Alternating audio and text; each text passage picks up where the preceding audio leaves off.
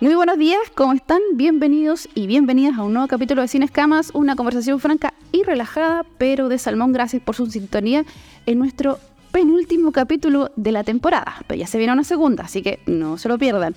Soy Loreta Stefoni, periodista de Salmon Expert, y en los próximos minutos vamos a tener una interesante conversación con mi invitado de hoy en nuestro decimosexto capítulo.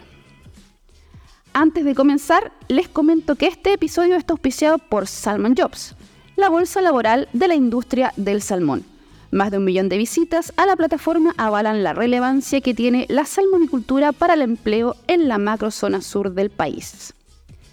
Mi invitado de hoy, debo decir que es un honor para mí entrevistarlo más allá de un contexto puntual de una nota, les cuento que él es ingeniero civil en informática de la Universidad Austral de Chile. Bien, me gusta. Me gusta que haya gente del Austral en la industria del salmón, porque yo también soy del Austral. Exactamente. Y comenzó su dilatada carrera profesional en la industria del salmón en 1990, cuando ingresó a hacer la práctica en la empresa salmonicultora Aguas Claras. Desde entonces ha ejercido diversos cargos de liderazgo, tanto en empresas productoras como proveedoras, siendo el actual CEO de Scale AQ en Chile. Y además es una persona muy versátil, porque además de su carrera profesional, también se ha desarrollado como docente en instituciones de educación superior de la capital regional en asignaturas relacionadas con la informática, versado hombre de radio, así que aquí va a estar como pez en el agua, y también ha potenciado su amor por la música siendo la guitarra rítmica y la voz del grupo Anadrumus, que también he tenido el placer de escuchar y presenciar algunos de sus conciertos. Está con nosotros Carlos Arenas Soto. ¿Cómo estás, Carlitos? Bienvenidos y gracias por estar aquí en Cine Escamas. Hola, Lore. Muchas gracias por invitar. Muy contento de estar contigo. Y también saludar a, toda tu, a todos tus auditorios de, podcast. claro. Esta cosa de la gracia que tienes que se escucha un día, mañana, en, cualquier momento. Así que uno no sabe si decir buenos días, buenas tardes. Que, hola a todos. Hola a todos. Mire, tenemos auditores eh, en Estados Unidos, Noruega, Canadá, México, Ecuador, en varias partes. Así que buenos días, buenas tardes, buenas noches para todos. Carlitos, bueno, como yo te comentaba, nosotros nos conocimos primero por la música. Sí, Exactamente. Y luego por, por temas laborales, algunas notas que, hice, que hice con, contigo entrevistando. Pero no había tenido la oportunidad de entrevistarte en profundidad. Y antes de comenzar esta entrevista, eh, dijimos, no hagamos algo de, no sé, hagamos algo tan pauteado, conversemos. Y conversemos. Conversemos de la vida, conversemos de, tu experiencia, de tu, de tu eh, trayectoria profesional, pero obviamente antes de pasar a eso, eh, yo eh, siempre digo que a mí me gusta el chisme, me gusta, no puedo dejar de lado mi, mi, lado como buena periodista. mi lado copuchento y consultarte sobre aspectos de tu vida de tu vida personal que muchos quizás no conocen, que solo ven a, a, Carlos Arenas como el CEO de Scale IQ, pero hay mucho más detrás de, de ese cargo, mucho más atrás. Es un hombre como dije, muy versátil. Bueno, no sé si será tan, tan interesante, pero yo soy, yo, primero yo soy de la zona. Soy de Calbuco, criado en Calbuco, aunque nací en Puerto Montt, pero, pero, pero nací en, en Puerto Montt y, me crié en, en Calbuco. Muy pronto me vine a Puerto Montt al internado del San Javier ¿Ya? Eh, en ese tiempo no existían ni siquiera semáforos en Puerto Montt, habían como tres restaurantes donde la, la comida más, más, más, cool era o era eh, bisteca a lo pobre claro. o, luche con cordero, la cazuela de luche la cazuela buena. Ya. Han probado la buena cazuela. la buena cazuela, esa es. Eh, así que creo que soy de los que conoce un poco la historia desde dentro cuando me, dijiste eso de, que llegué a hacer la práctica Aguas Claras, imagínate en el año 90, donde recuerdo que en ese tiempo, mira, eh, Aguas Claras estaba celebrando que estaba produciendo, produciendo mil toneladas de salmón como empresa, y era la segunda empresa más grande, y tenía tres centros. Con jaula de madera, por supuesto. Claro, por supuesto. por 10. Entonces ahí la historia yo sé que parte mucho antes, pero es, desde ahí donde yo conozco la historia de la salmonicultura, donde tampoco había muchos computadores personales, eran computadores que eran... de estos grandes, claro. Sistemas 36, AS400, que hoy día eh, todavía están en algunos bancos, digamos, pero pero ya no existen, porque también la ley de Moore, tú sabes que la, tecnología se va duplicando cada, cada tres años. Tuve una discusión, tengo el orgullo que mi hijo se acaba de titular de ingeniero civil electrónico. Ya. Estuvo discutiendo de cuál era la, hasta dónde llegaba un poco la miniaturización de, algunos componentes. Eh, ya. Porque en algún momento ya no van a poder ser eh, más pequeños, ¿no es cierto?, para poder ir aumentando las velocidades de, de procesamiento. Y, probablemente discutíamos que va, a tener que venir un cambio de tecnología, seguramente. Claro. Pero volviendo atrás, Puerto Montt en ese tiempo era, acuérdate que Puerto Montt le decían Muerto Montt. Sí, por supuesto. La capital de la pésima, de la pésima región de los, vagos. De los vagos. de los vagos. Te acuerdas que había una, una tremenda pelea ahí con, con, nuestros amigos de, de Valdivia. Em, y claro, eh, y la industria en ese tiempo también eh, alimentaba con pala habían muchos alimentadores que alimentaban Exactamente. con la pala y, la, mayor cantidad de gente que estaba contratada, fíjate, curiosamente, eran carpinteros en, los centros de cultivo, porque tenían que estar modificando los pasillos, ya les clavaba algo, imagínate. Mira. Esa era la salmonicultura de, esos tiempos. También eh, eh, había los, costos eran un poco más bajos, quizá los márgenes eran, eran mejores, Em, y había espacio para crecer en ese tiempo, pero, pero no había la tecnología suficiente como para que la industria la fuera adaptando de manera, de manera más rápida. Eh, sin lugar a duda ha sido un viaje muy eh, fabuloso este de la industria. Imagínate, en 30 años, 30, 40 años, esta industria creo que puede contar historias que otras industrias no pueden contar. O sea, historias también de, de, aciertos, desaciertos y de mucha resiliencia también. Por supuesto, sí. Yo, creo que también para construir rápido eh, no puede estar exento de errores. Y la industria, por supuesto, que ha, cometido errores. Y tú lo comentabas el otro día o lo comentaban en uno de los podcasts anteriores donde eh, la responsabilidad social, por ejemplo, no estuvo muy, muy presente no, por supuesto. en la industria. Otra, otra cosa que no estuvo muy, muy presente fue la seguridad de los trabajadores, por ejemplo. Eh, yo, yo, recuerdo que uno, uno, entraba a los centros y te ponían esas botas blancas, que no voy a decir el, nombre para... Como de lechería, en realidad. Claro, y no existía, o sea, podías entrar incluso hasta sin salvavidas, no, no, no era tema, venía... claro, y con cualquier ropa, y no importaba el frío. No importaba el frío, era... Eh, había que trabajar, ¿no? Eso, se estaba construyendo en industria. Exactamente. un poco los errores, tampoco, tampoco la industria creo que se comprometió en ese tiempo con las comunidades.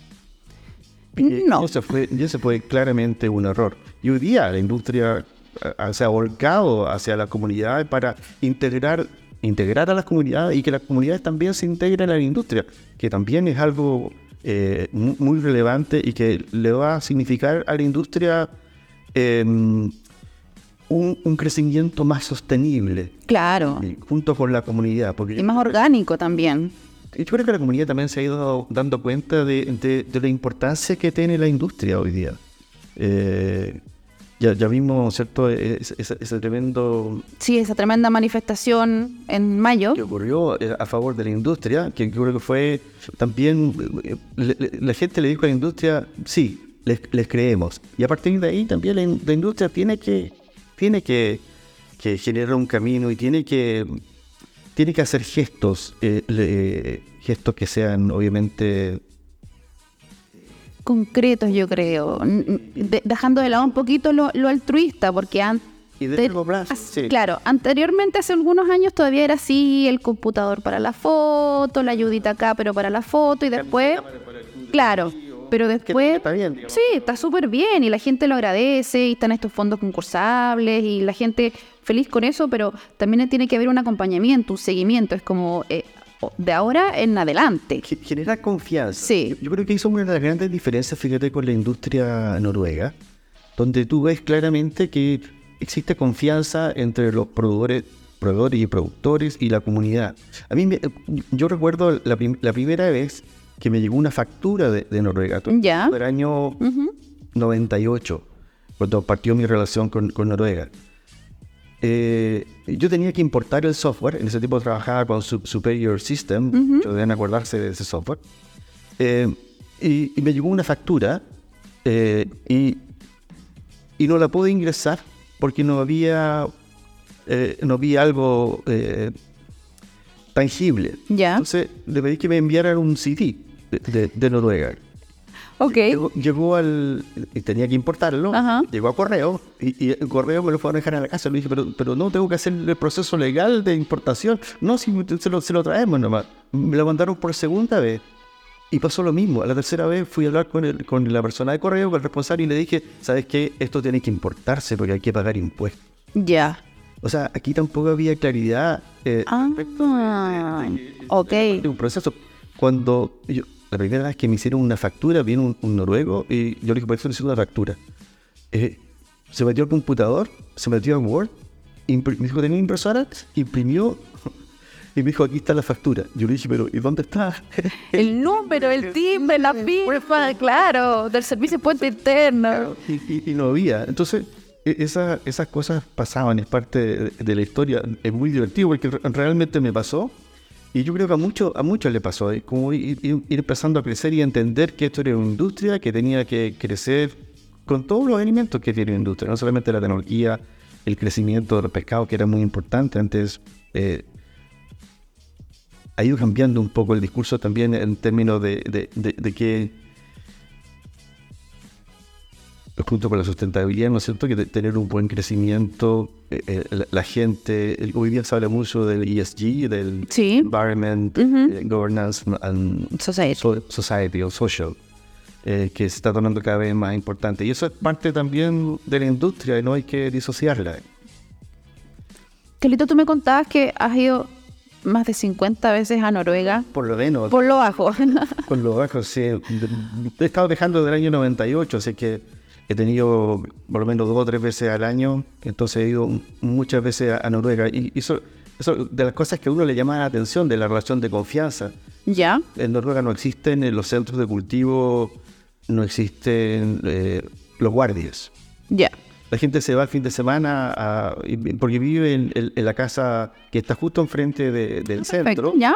Porque hasta el centro siempre llega un... Hay camino, digamos. Hay, ya. Entonces... Eh, es, totalmente distinto. Ellos no entienden que aquí hay que mandar gente que va a hacer, asistir a los centros de cultivo. Y se va a quedar ahí. Quedarse ahí, no entienden que son, hoy día ya, obviamente que lo entienden más, pero todavía les cuesta entender que eh, hay un, no sé, 10 por 10, 15 por 15, 20 por 20, ha ido cambiando también eso, eh, en que la gente está, tiene que vivir en, en los pontones. Ya. Allá, allá es como es como el, trabajo de oficina de, de 8 a 5, ya, ok, perfecto. Pero eso también va cambiando aquí, fíjate, porque hoy, hoy día también la tecnología, después de la llegada de, de, de Starlink, ha, provocado, ha provocado una revolución en, en, términos de las comunicaciones, porque una de, de, las cosas más relevantes que teníamos hasta hace 5 o un poco más años eh, era que las comunicaciones de los centros de cultivo eran con satélites. Sí. Los satélites están eh, orbitando en, un espacio que donde el, tiempo de retardo eh, muchas veces en la décimo primera, décimo segunda región es más de un segundo, o sea, más de mil milisegundos, mil doscientos milisegundos. Eso para, para algunos tipos de operaciones realmente no es tan eficiente, además que el, los anchos de banda en satelitales son, son muy caros.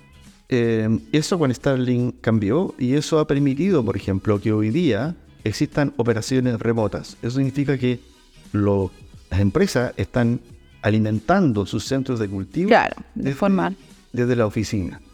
Entonces, ¿qué, ha permitido eso?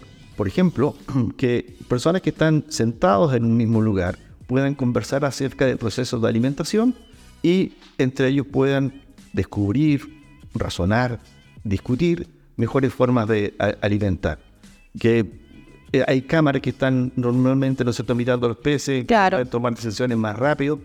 Pero es una, cosa interesante que a mí me tocó ver en, una, una, sala de operaciones remotas en, en, Australia, en Howard, en una empresa que se llama Tasal, que tiene su centro de operaciones remotas donde tiene más de... Eh, todos los centros los, los, tiene alimentando desde ahí. Ya. Tiene grande ray con 12 pantallas cada una Eh, wow, me imagino así, to- toda una pared. toda una- es, es impresionante, ¿no? Claro. puedo mostrar un video después. Eh, y una cosa interesante que, que, que- que me contaron, además de que pudieron mejorar el factor de conversión de, Claro. de manera importante, es que pudieron acceder a profesionales que no estaban dispuestos a irse a trabajar en estas en, en estos turnos, ya. que, que a- que algunos no quieren por el tema de la familia, tú sabes que eso para algunos eh, es un poco limitante, pudieron acceder a gente que, si bien tenía muy buen nivel, no estaba dispuesto a irse a vivir, y gente que pudiera, por ejemplo, tener alguna discapacidad por- porque no pueden irse a, a vivir tanto tiempo en un centro, la pudieron encontrar en la ciudad. O sea, mejores profesionales que eso sin, sin lugar a duda que va aumentar, ¿no es cierto?, Eh, la capacidad o la eficiencia de, eh, de- del en el crecimiento de los peces. Eh, gente que tiene incluso más, más conocimiento. ¿Y cuándo lo, lo- lo implementamos a- acá? Pero así, concretamente, Carlito, porque, o sea, hay, hay iniciativas, eso lo, lo sabemos todos. Hay algunos que lo están haciendo ya. Ya lo están haciendo, pero que, que ya que sea como, como lo, lo habitual, ya así como lo, lo normal que tiene que ser. Eh, Eh, Para, para, no sé, pienso yo en eso, en esos, en esos centros en Magallanes que están súper expuestos al tema climático, o los que están en Aysén, o acá en zonas expuestas también que están súper apartados entre medio de los fiordos. Creo que nos falta mucho para eso, fíjate. No, no, nos, fal- nos falta mucho. Tú, tú hablabas antes también, hoy día, por ejemplo, la, la adopción de las tecnologías, porque acuérdate que al principio se llamaba de, de base de datos, después de Claro. Intel. Yo me acuerdo que el, el 2006, cuando, cuando yo partí en Mercatus, eh, empezamos nosotros a hablar de, de Business Intelligence, eh, de los cubos OLAP en ese tiempo. Y, y como que nadie nos pescaba mucho qué es esto, eh, qué es esto del Business Intelligence. Y hoy día nadie, eh, o sea, todo el mundo hace como 3 o 4 años se puso de moda el Power BI. Ya. Todo el mundo habla de, de- del Power BI, que es Business Intelligence, eh, pero, pero eh, te fijas que a veces las tecnologías se demoran un tiempo en en Claro. ser adoptadas porque se, se necesita eh, ¿Probarlas? acción, O ma- ya. maduración, y necesita probarlas, la gente necesita entender para qué sirven. Y muchas veces eso cuesta tiempo. Imagínate, de 2006 hasta ahora el 2020 se puso de moda, pasaron 15 años para que la gente dijera, oye, mira, está esto, el Power BI. Mira, y sirve, y funciona. Y estaba ya desde hace mucho tiempo. Claro. O sea, hay muchos conceptos. Acuérdate que, mira, se estuvo hablando del data lake, del Internet de las cosas. Eh, hoy día se habla de los gemelos digitales, ¿no es cierto? ¿Se te ha escuchado? Sí, lo, lo he escuchado. Hice un reportaje al respecto. Ok, mira. Y, y te fijas, y tampoco como que puede ser, mira, probablemente eso va a ser una tecnología que va a costar, que, que puede ser interesante también, igual que el tema de, de tener técnico con realidad virtual o realidad aumentada. Claro. Porque se está usando en otras industrias hoy día. En la minería sobre todo. Mucho en la minería. Claro, técnicos que, que van con poco conocimiento, que van con un lente de realidad virtual y hay un experto que está en la oficina y le dice, mira, Mueve aquí, mueve allá, aprieta, aprieta aquí, aprieta allá, y punto. Yo, yo me compré un lente de realidad virtual, lo cual es súper interesante, fíjate, porque, mira, eh, aparte de hay, una cosa de juego y eso también. Claro, porque uno lo asocia más a, un tema de juego. O sea, tiene, tiene un tremendo potencial eh, ahí y en el tema del entrenamiento. Creo que ahí hay mucho potencial Claro. en, en- en la- en el tema de la realidad virtual. Eh, pero, de nuevo, va, va, va a costar un poco más de tiempo eh, y un poco también de, de generosidad. Yo creo que si, por ejemplo, volviendo un poco atrás al inicio de la industria, si hubiésemos sido capaces, o la industria hu- hubiese sido un poco más, más generosa, o hubiese, hubiese visualizado hacia adelante, hacia adelante un poco, tener mucho más información para con, con esa información eh, generar algoritmos o, o descubrir cosas. Eh, Un concepto también en base de datos que se llama minería de datos ya. con mucha información, con mucho, con mucho dato, digamos, más que información, puede descubrir eh, cosas. Eh, y eso también podría haber ocurrido en la industria. En algún momento se habló, ¿no es cierto?, cuando, cuando se hacía eh, en los centros de cultivo eh, la alimentación, dijeron, "Oye, el- la temperatura es importante, Ya. pero también el oxígeno. ¿Y cómo lo Y medimos? también, claro, y la turbidez. Y, y, un- un- y y mucho más elementos. Claro. Que todo eso era, era costo y muchos prefirieron, porque en ese tiempo se alimentaba solamente con la tabla de SGR. Ya. Entonces era la temperatura era lo importante y, y- y en eso se centraron. Pero fíjate lo importante que hubiese sido para la industria haber tenido mucho más datos para poder haber hecho algo de eh, yo creo que sería minería de datos o, o por lo menos descubrir qué hay dentro de la data para, para ir aprendiendo desde ahí, porque lo- al final, eh, si bien obviamente hay mejoramiento genético, hay varias cosas más que han ido ocurriendo, pero, pero todo esto con, con el backup de la información sería, sería descubriríamos más cosas. O sea, pero es que igual con el, con el tiempo se, yo creo que la industria y vio, o sea, vio que esas necesidades o esa, eh, e- esa necesidad de, de medir y tener esos datos de todos esos parámetros, porque no solo la temperatura, es el oxígeno, eh, hasta, no sé, el, el movimiento de las mareas, Hoy- hoy- todo, todo incide y todos esos datos sirven como para, para cuadrar y tomar alguna decisión, no sé. eh, Y un poco más, hoy día Claro. se le está viendo más, más relevancia a eso. Exactamente. pero podría haber sido un poco más al principio y, y, como te digo, cuesta eh, ado- adoptar tecnología, no, no, es, tan, no es tan fácil. Eh, ya, ya te dije este, este ejemplo de- de- del Power, Power BI que tomó 15 años. Claro. A lo mejor muchas de estas cosas se van a ir adaptando más, más en el tiempo. Quizás habían otros desafíos que había que cumplir primero antes. de- de- Exactamente. yo lo digo desde, desde- sobre todo desde mi perspectiva como ingeniero civil informático, un poco mirando el tema de la, de, de la información y el, el desarrollo del sistema. Eh, pero quizás, claro, la parte biológica era más importante, la parte logística, imagínate cómo, cómo evoluciona la industria de jaula 10x10, eh, Claro. era 20x20 hoy día. Hasta ahora 80, hasta 80, hasta Sí, hay 80. 80 por 80. Creo que todavía falta pa- para, para de- desarrollar la industria ahí. Eh, va a ir ahí seguramente, pero hoy día es 50 por 50. Y, y eso generó también otros desafíos, porque Claro. no solamente son las jaulas, son, son las redes, no sé, todos los fondeos, eh, la logística de los barcos. eh, La ubicación también, la ubicación y la expansión hasta de- de- desde los lagos, Aysén, Magallanes, claro.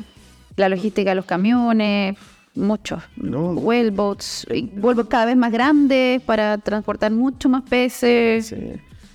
La gente no, no- no- muchas veces no dimensiona lo grande, importante, tecnologizada que está esta industria. Que como tú bien dijiste, cometió errores, sí, pero yo creo que hoy día está en un muy buen camino, fíjate. Eh, hoy día la sustentabilidad es un concepto que, que, que está presente en toda la industria. No sé cómo se irá a desarrollar a- hacia adelante, pero, pero todos estamos preocupados de la Sí. sustentabilidad. Sé que es como el desde Claro, pero no solamente, porque Claro. cuando habla de sustentabilidad piensa solamente en el medio. en medio ambiente, claro, Está exactamente. en la parte social de las comunidades, que se ha ido desarrollando muy bien, y, y también de la responsabilidad social de, la- de, la- de las empresas con, con sus trabajadores. Exactamente. Ha habido ahí un avance importante. que, que son las tres patitas de, de la so- sostenibilidad. Sostenibilidad. Yo, ahora eh, yo entendí hace poco nomás el- el- la diferencia entre sustentabilidad y sostenibilidad, que la, Yo creo que no hay, Claro. no hay acuerdo todavía, porque en inglés existe solamente una Claro, pero eh, yo entendí que la sustentabilidad es netamente ambiental. La sostenibilidad es ambiental, social y económica. Por eso a los reportes hay que ponerle reporte de sostenibilidad. Sí. así es. Así es. Yo, yo adhiero a esa definición, pero no, no todos, fíjate, tú conversas con gente Sí, que no por supuesto. Muy, muy de acuerdo con esa diferencia. Pero, pero lo importante es que es un tema que está sobre la mesa, que se está desarrollando y hay Claro. una preocupación genuina de- Totalmente. de, de la industria por, por desarrollar esos temas. Así que eh, yo creo que eh, es buena noticia, tenemos que cuidar la industria. Yo creo que el, el mensaje para todo el mundo es, eh, wow, tenemos algo que además no, no- nos da, no solamente nos da de comer, digamos, pero tam- también ha generado un ecosistema eh, importante Claro. en, en- nuestra sociedad. En, yo, yo soy, como te dije, soy llegué el, el 74 al internado San Javier, había tres restaurantes, hoy día me imagino en la, la oferta eh, No, ahora tenéis para regodearte, para ir donde ir, o sea, claro, y uno que también, o sea, yo también soy Puerto Montina, uno también vio, ha visto todo el, todo el crecimiento, el desarrollo tanto de Puerto Montt como de Puerto Varas, que son las las ciudades eh, más cercanas o los- donde uno se mueve, es increíble, es increíble, de pasar de Muerto Montt a hacer ahora Puerto Montt y que lleguen cruceros y que, no, no, es, empiezan a comer y, y- Claro. hablando de los gerentes, no, el mundo. Todo el mundo, o sea, la, la- la- la vida nocturna acá es, es increíble, es bonita, es, es- es agradable y, ahí- y tienes acceso a, a cualquier servicio, a, a buenos temas de salud, a buenos colegios, a tiendas, ropa, tecnología, ocio. Puerto Montt por, por fin tuvo una oferta universitaria. Claro, exactamente. Permitió también, porque esta era una, sociedad,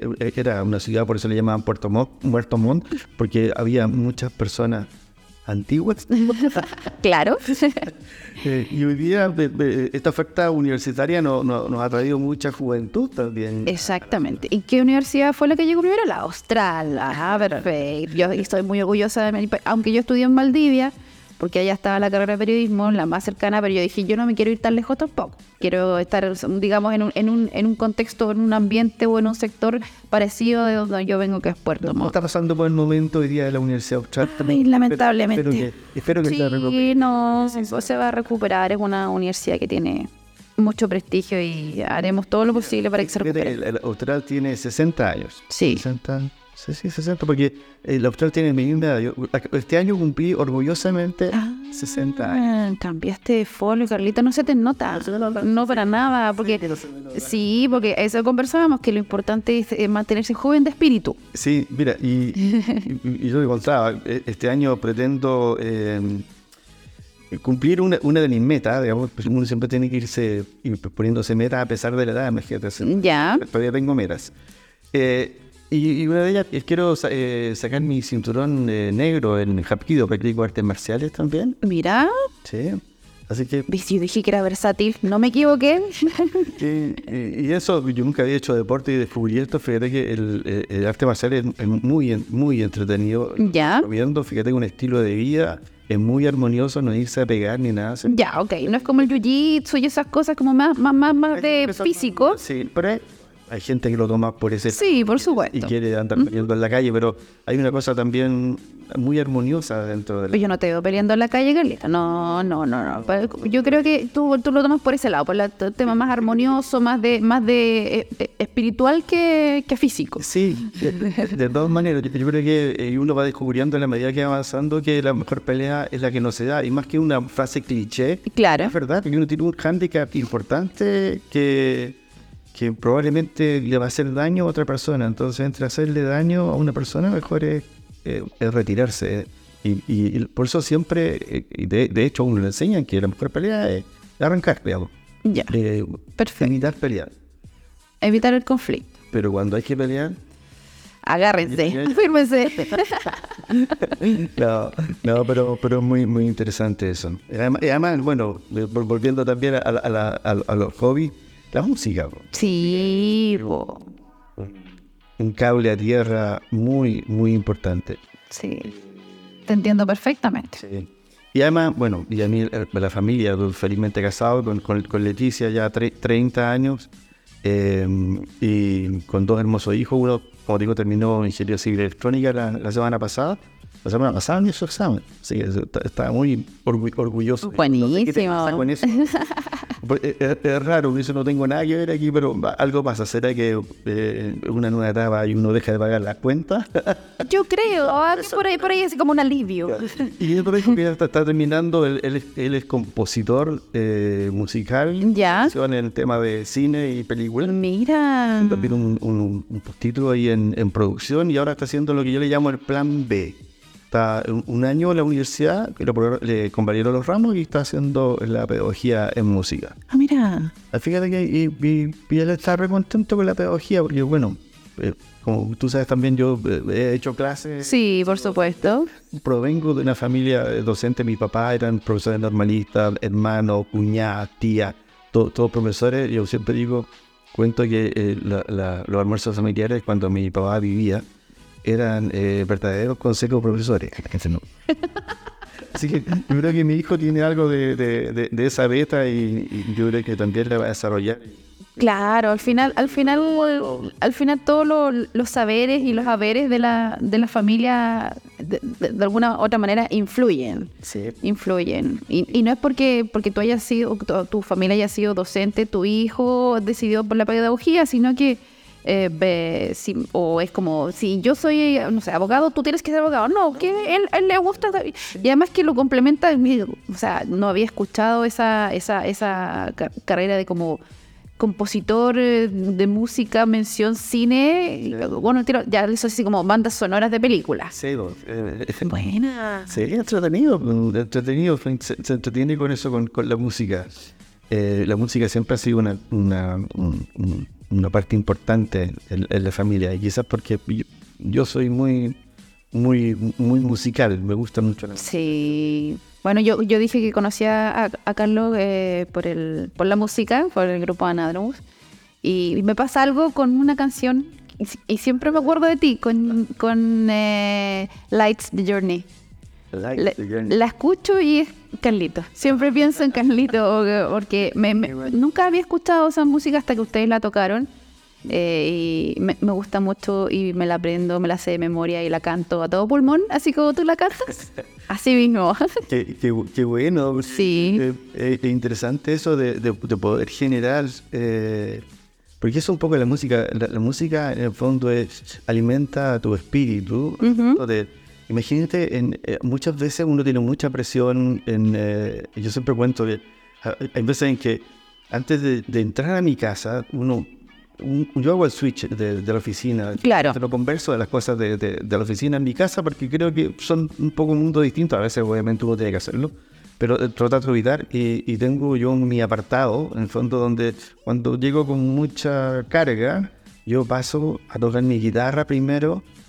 Y una vez que me siento ya un poco liberado, ya. eh, entro a la casa eh, y, y- y todo normal. Es como. Es como un saumerio casi. Yo hago eso, pero cantando en el auto. Yo me voy cantando en el auto. Porque yo no toco instrumentos, porque para mí mi lado musical es el canto. Pero, pero Pero yo me voy, ah, me voy de la oficina y me voy cantando en el auto eh, a todo pulmón, a todo pulmón, a todo lo que es la radio. Eh, generalmente Luis Miguel para mí es mi, mi- mi cable a tierra. No es mi preferido, pero tengo que reconocer que Luis Miguel canta muy bien. Exactamente. Así que ese, ese es, mi, es mi, mi, mi saumerio. Ese es mi saumerio que hago.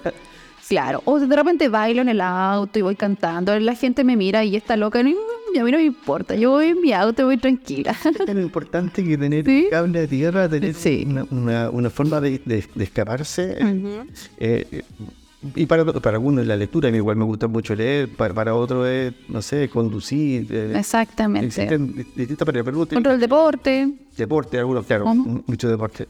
Pero eh, importante tener ese pica de la tierra, la- principalmente la música, fíjate.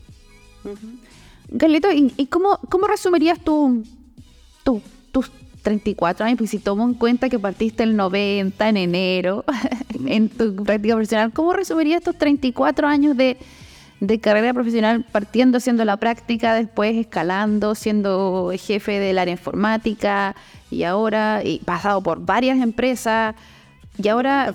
¿Ah? Yo he tenido cambiando de nombre más bien. Sí, ¿sabes que me di cuenta de eso cuando revisé tu currículum? Dije, pero esta, este no era...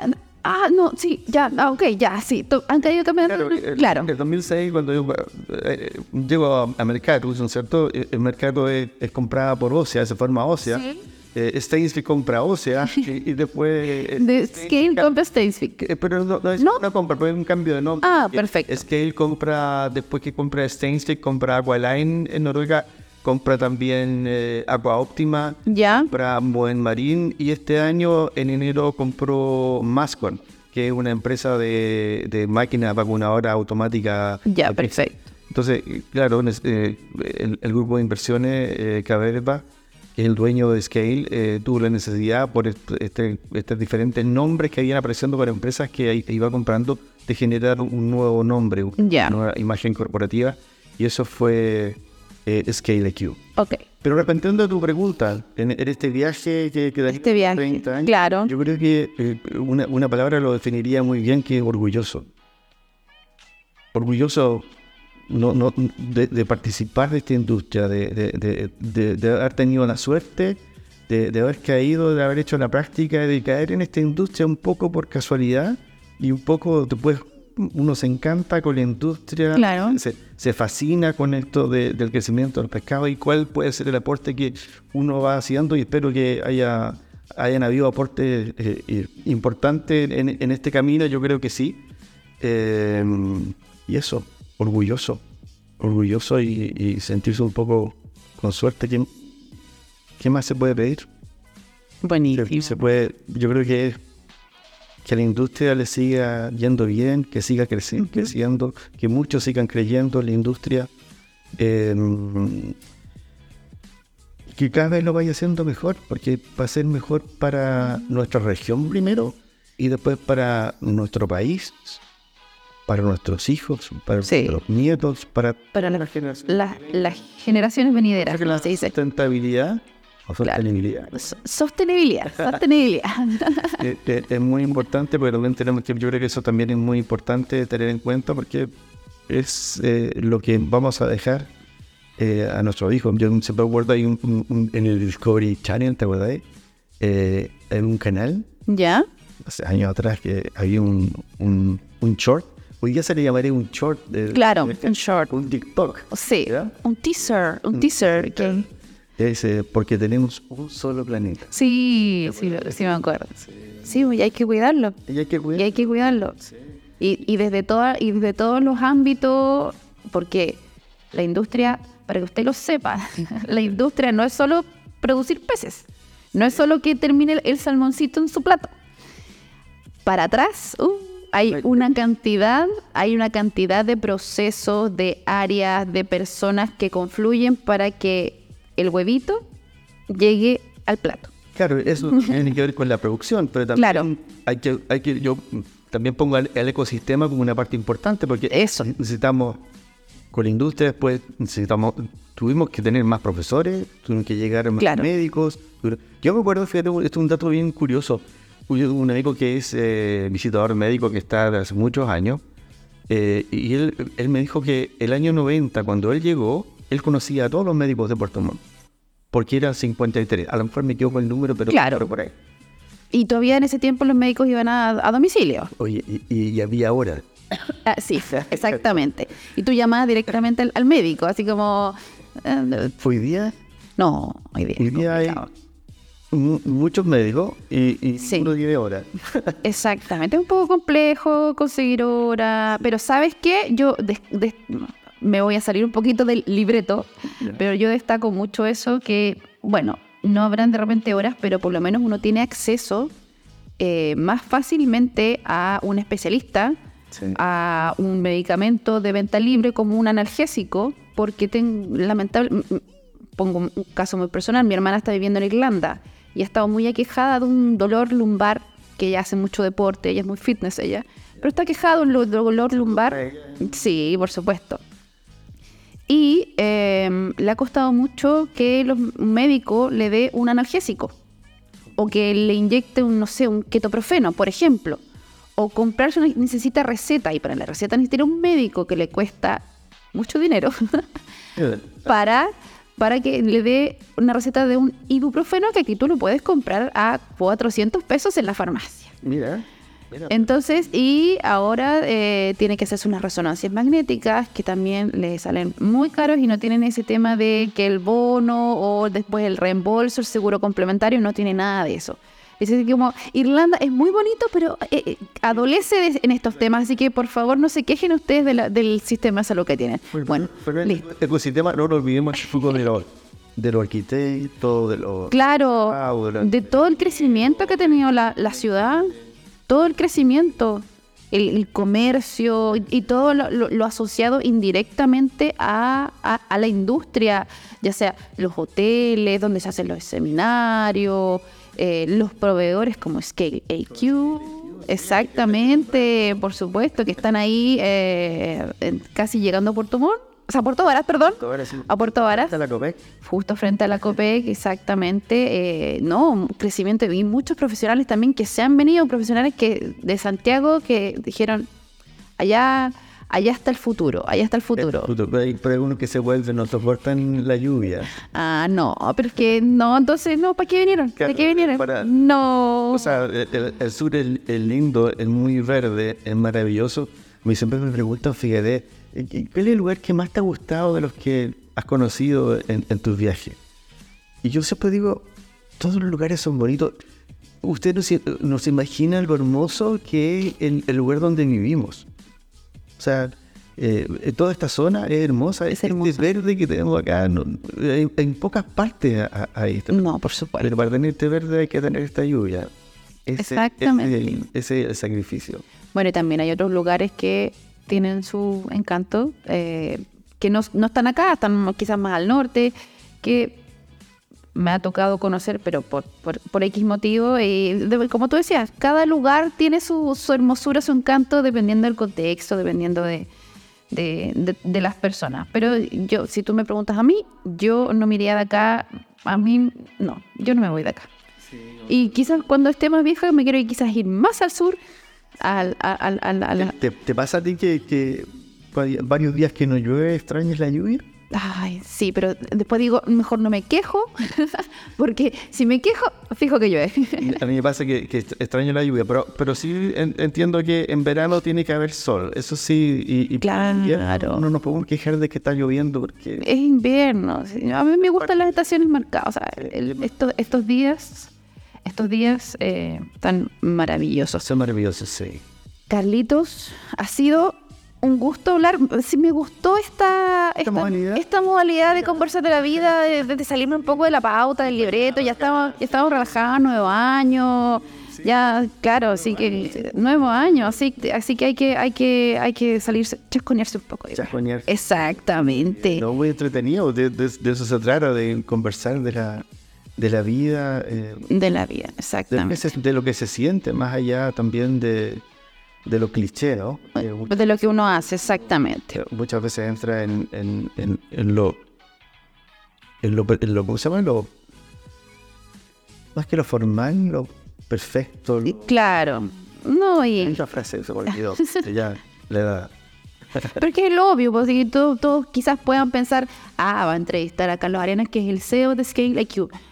Sí, pero pero más allá de eso, eso e, esto se trata de ir más allá de eso, más allá de eso, y como entrevisté a un hombre versado en la radio, me, dio, me dio esta, esta, ¿cómo se llama? Me dio el, el, puntapié inicial para hacerlo diferente, para hacerlo más, más ameno, más relajado. aquí la pauta ni la pesqué. ni la pesqué, solamente la introducción y después nos largamos a conversar. Yo creo que podríamos seguir conversando. Sí, podríamos seguir conversando un buen rato más.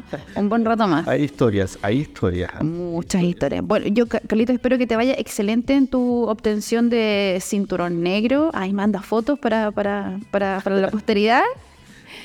Y obviamente eh, agradecerte enormemente que hayas aceptado estar con nosotros aquí en nuestro penúltimo capítulo de Sin Escamas. Eh, yo pensé que iba a ser el último capítulo, así como ya la, guinda de la torta. No, es que el, último, el último es como lo último. Pues no, aquí el penúltimo, así como baja para mantener la, la, la, ¿cómo se llama? Ah, la atención. Muy agradecido que, que me hayas invitado. Eh, creo que hay mucha gente que, puede contar tantas historias como las que hemos contado hoy día. Eh, imagínate, son una industria joven, pero está lleno, pero lleno de historias. Eh, creo que hay te, podría recomendar un, par de gente que... Sí, sería, sería ideal porque estamos elaborando nuestro, nuestra nuestro repertorio de entrevistas para la temporada número 2, que parte en abril de este año. No, en abril, exacto. No se lo pierda. No, no se, no se lo pierda en abril, porque vamos a terminar ahora en enero, descansamos un poquito, esta, esta servidora se tomó unas vacaciones, unas merecidas vacaciones, y em, eh, después viene Acuasur y qué sé yo, pero hay Vamos a preparar algo interesante, vamos a estar, eh, vamos a hacer un refresh también, así que... Aquasur también interesante. Sí. Desde ya invitar a... Exactamente. La comunidad se prepare a, a visitar Aquasur, yo creo que no solamente para gente de la industria. Sí, no, a, la, a la gente en general le gusta, le gusta Aquasur por, eh, por el espacio, por, por las cositas que, que, que, regalan, por souvenirs. Bueno, también ya a uno también le gustan los lapicitos, sí, siempre son útiles. Pero se va a ir perdiendo, fíjate, no lo estamos yendo no, por el tema de la sostenibilidad. Ya. Yo creo que eh, eh, todos esos regalitos que eran muy interesantes, muy bonitos para algunos, yo creo que se a ir perdiendo también porque no sé si esos regalos son eh, eh, tan sostenibles. Claro, a no ser que sean de material reciclado, que, se está dando ahora. Por ahí va un poco la, Por ahí va. Pero hay muchos que se quedan en la, en la, llegan a la casa y se quedan tirados. Oh, yo, no, mira, yo creo que tengo cerca de 500 lápices en una caja. sí, distinto. Durante todos estos años también he acumulado un poco. Es tu hobby. Es, mi es uno de mis, claro, es uno de mis, de, mi, mi mi, mi, claro, de, eh, libretitas y lápices. Bueno, también por una cosa de, del oficio, digamos, el, lápiz y la libreta siempre son necesarios. Entendible. De todas maneras. Necesitas lápiz. De todas maneras. Bien, no olviden que este episodio de Sin Escamas fue auspiciado por Salmon Jobs, la bolsa laboral de la industria del salmón, más de un millón de visitas a la plataforma avala la relevancia que tiene la salmonicultura para el empleo en la macrozona sur del país. Gracias por la sintonía a través de nuestros canales de Spotify, Apple Podcast y YouTube. Recuerden seguirnos en nuestras redes sociales y agenden el próximo capítulo de Sin Escamas, que es el último capítulo. Eh, nos vemos dentro de unas semanas más, teniendo una nueva conversación franca y relajada, pero de salmón. Hasta pronto.